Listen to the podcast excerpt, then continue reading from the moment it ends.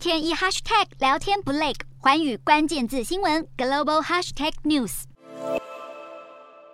被视为拉丁美洲保守派大本营的哥伦比亚，在十九日大选中选出史上第一位左翼总统，游击队员出身的裴卓。大选结果反映出，在中间偏右保守派长期统治下，数百万各国民众陷入贫困，集体寻求改变的心情，希望左翼政府能带领国家走出财富分配不均的窘境。不止哥伦比亚、智利、秘鲁以及墨西哥等国，也同样出现左翼联盟逆转传统政治环境的趋势。逐渐让整体社会风气向左转，更让以往在拉丁美洲有许多盟邦的美国影响力慢慢式微。例如，墨西哥左翼总统罗佩兹·欧布拉多今年就率领了拉丁美洲国家联合抵制是由美国主办的美洲峰会，以抗议拜登总统拒绝邀请古巴、委内瑞拉以及尼加拉瓜三国与会。美国长年以来把拉丁美洲视为自己的后花园，干预当地政经商贸，导致大型企业垄断产业。在疫情重创当地经济之后，受害最深的弱势百姓实在不堪忍受，希望能透。过社会主义政府将资源平均分配给所有人。另外，以往在拉丁美洲屹立不摇的保守派，每逢大选都会拿古巴卡斯楚这种发动武装革命的共产势力来恐吓选民，让人民对共产党产生恐惧。但是近几年来，选民渐渐看清现代的左翼政治人物已经不再是冷战时期专制集权的共产怪物，因此更愿意将手中的选票投给他们，